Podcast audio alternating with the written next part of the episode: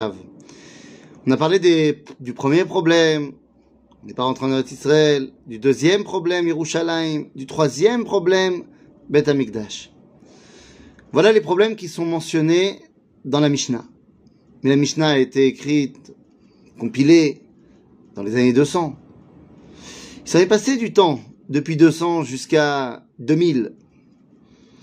Et malheureusement, ou heureusement, on a eu le temps d'avoir d'autres événements. Je dis heureusement parce que le fait que Tisha B'Av soit vraiment euh, le jour où à chaque fois qu'il se passe un truc, ça tombe Tisha B'Av, ça montre qu'il ne s'agit pas du hasard, ça montre qu'il s'agit ici de la Hashgacha d'Akadosh Baruch Et ça veut dire que même dans la douleur et dans la souffrance, même au moment où on a l'impression d'être abandonné, on ne l'est pas puisqu'il y a une Ashgacha. Et c'est réconfortant de savoir que même dans les dimensions difficiles, eh bien, c'est Akadosh Baruch qui est à nos côtés. Et donc, après cette histoire qui est mentionnée dans la Mishnah, eh bien, il y a eu d'autres événements qui ont touché notre peuple à Tisha Alors, pendant mille ans, rien. Rien pendant mille ans pour une raison très simple. On est au fin fond de l'exil. C'est-à-dire que, eh, on est au fin fond de l'exil et à ce moment-là, il n'y a pas de possibilité de, d'idéal, de, d'espoir. On est en train de vivre l'exil, comme dit le Sefer pendant mille ans, qui est Shanim Kayom Etmol qui Avor. Eh bien, pendant mille ans, ce sont les mille ans qui sont notre obscurité à nous. Et donc, eh bien, à ce moment-là, il n'y a rien qui se passe parce que Israël est complètement en exil et protégé par une espèce de bulle euh, spatio-temporelle d'Akadosh Baruch comme on va pouvoir le voir dans la paracha qu'on va lire à Tisha B'Av, lorsqu'on va nous dire, et, qu'Akadosh Baruch Hu nous dit, ואף גם זאת בהיותם בארץ אויביהם, לא מאסתים ולא גאלתים לכלותם להפר את בריתי איתם. Lorsque vous serez dans le pays de vos ennemis, vous devrez y être, eh bien je vous protège là-bas à ce moment-là. Et puis commence une nouvelle ère. Après le Rambam et le Ramban, eh bien commence l'ère des espoirs. On commence à réécrire sur la Géoula. Arrive 1290, l'expulsion des Juifs d'Angleterre. 1306, l'expulsion des Juifs de France. 1492, l'expulsion des Juifs d'Espagne. 1914, Première Guerre mondiale. 1942, la mise en fonction des premiers, enfin des premiers, la mise en fonction des trois camps de la mort, de l'action Reinhardt, de la solution finale, Treblinka. Après ça, Sobibor et Belzec. Qu'est-ce que c'est que ces cinq dimensions nous sommes encore arrivés. L'expulsion des Juifs d'Angleterre nous empêche de réaliser ce qu'on pourrait réaliser en Angleterre. Qu'est-ce qu'on pourrait réaliser en Angleterre? Nous dit Rabbi Menachem ben Israël, l'Angleterre est l'endroit de la Kalkala, de la Parnassa. Les Juifs en Angleterre, c'est la possibilité de dévoiler la Kedusha qu'il peut y avoir derrière à Parnassa. La Kedusha qu'il pourrait y avoir grâce à l'économie. Et c'est lorsque il va réussir à convaincre Rabbi Menachem ben Israël, il va réussir à convaincre Cromwell de ramener les Juifs en Angleterre, qu'on va pouvoir avoir des communautés fortes économiquement qui plus tard amèneront à un certain Montefiore, à un certain Rothschild, à un certain Taureau. Ces fortunes-là qui vont permettre concrètement la Géoula d'Israël. L'expulsion des Juifs de France, c'est autre chose. Nous dirait Manitou, les Juifs de France ont appris en France quelque chose qui doit servir à la Géoula, c'est l'esprit de synthèse, la capacité de dire ça c'est ça et ça c'est l'inverse. Mais je sais synthétiser. Cette force-là, c'est la force de la Havdalah. Cette force de la Havdalah, de dire ça, c'est pas la même chose que ça, mais justement, on est capable de trouver là et là, eh bien, c'est ce qu'on aura perdu lors de l'expulsion des Juifs de France. Face à l'expulsion des Juifs d'Angleterre, il y a l'interdit de ne pas travailler pendant Tisha. Face à l'expulsion des Juifs de France, il y a l'interdit de ne pas sentir les odeurs, les bessamim de la Havdalah à Tisha. Et puis il y a l'expulsion des Juifs d'Espagne en 1492. Et ça, c'est évident, il s'agit de la chute de la Torah. La Torah, pendant 450 ans, était en Espagne, il faut le dire.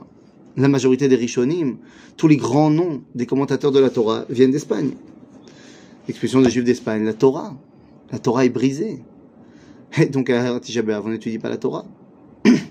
Puis après, il y a eu 1914. Première guerre mondiale, première fois que le monde entier est en guerre, et première fois que les Juifs sont obligés de s'entretuer. Parce que dans les différentes armées des différents pays, puisqu'ils sont maintenant citoyens, le monde est en guerre, il n'est pas en paix, donc il ne peut pas y avoir de paix. On ne peut pas demander Mashlomcha On dit pas shalom à son prochain.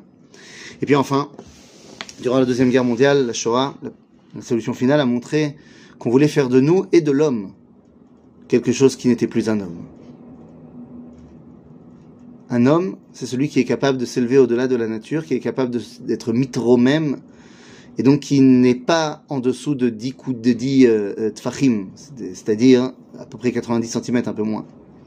En d'autres termes, lorsqu'on veut abaisser l'homme à sa niveau du sol, c'est pour montrer qu'il n'y a plus rien à attendre de lui. Et c'est ce que la Shoah et la solution finale ont montré. En voulant nous exterminer, ils se sont eux-mêmes, l'homme, les humains, exterminés eux-mêmes. Face à cela, eh bien, on ne s'assoit pas au-dessus de Hasarat Fahim. Voilà les différentes problématiques de Tisha B'Av. Mais j'aimerais vous rassurer. Combien d'entre elles, des dix Tisha B'Av, des dix problématiques, combien on a réussi déjà à corriger? La Géoula a commencé. La Shoah n'aura plus jamais lieu. Am Israël est fort. Am Israël est revenu sur sa terre. Am Israël s'est redressé. Et donc après Khatzot, on s'assoit sur des chaises, au-dessus de 90 cm. Et le monde n'est pas atteint une paix totale.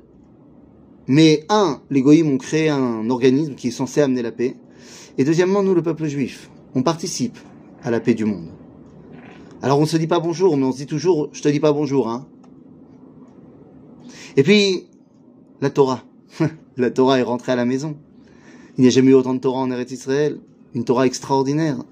Torah Takabala qui se dévoile de plus en plus de chaque jours. Donc on n'étudie pas la Torah, mais tous les, tous les ans à Tisha les rabbins ils font des cours de Torah. La Havdalah. Être capable de faire la synthèse, c'est bidiouk exactement ce qu'on est en train de vivre aujourd'hui. Réforme, pas réforme, on est d'accord, on n'est pas d'accord. Apprends ce que l'autre il a à apporter, ce qu'il a à dire, pour pouvoir t'opposer à ce qu'il a à s'opposer, mais pour pouvoir aussi accepter ce qu'il a à accepter. C'est peut-être ça, le travail des Juifs de France. Et c'est pour ça qu'il y a beaucoup de gens qui, oui, sentent le Bessamim à Et puis, Qu'est-ce que vous voulez que je vous dise? Huitième économie du monde Une économie extraordinaire en Israël. Alors oui, peut-être qu'il y a un problème de redistribution.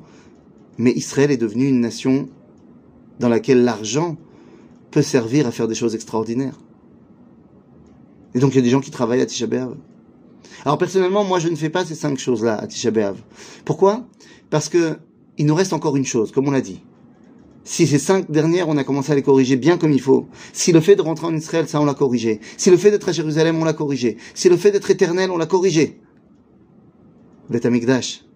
Amikdash, les amis. Une fois qu'on aura corrigé celui-là, alors on pourra enlever tous les interdits de Tisha B'Av et faire de cette journée le début d'une fête extraordinaire qui durera huit jours, comme toutes les fêtes, de Tisha B'Av à tout. Peut-être cette année. Amen. Kenny Ratson. À bientôt, les amis.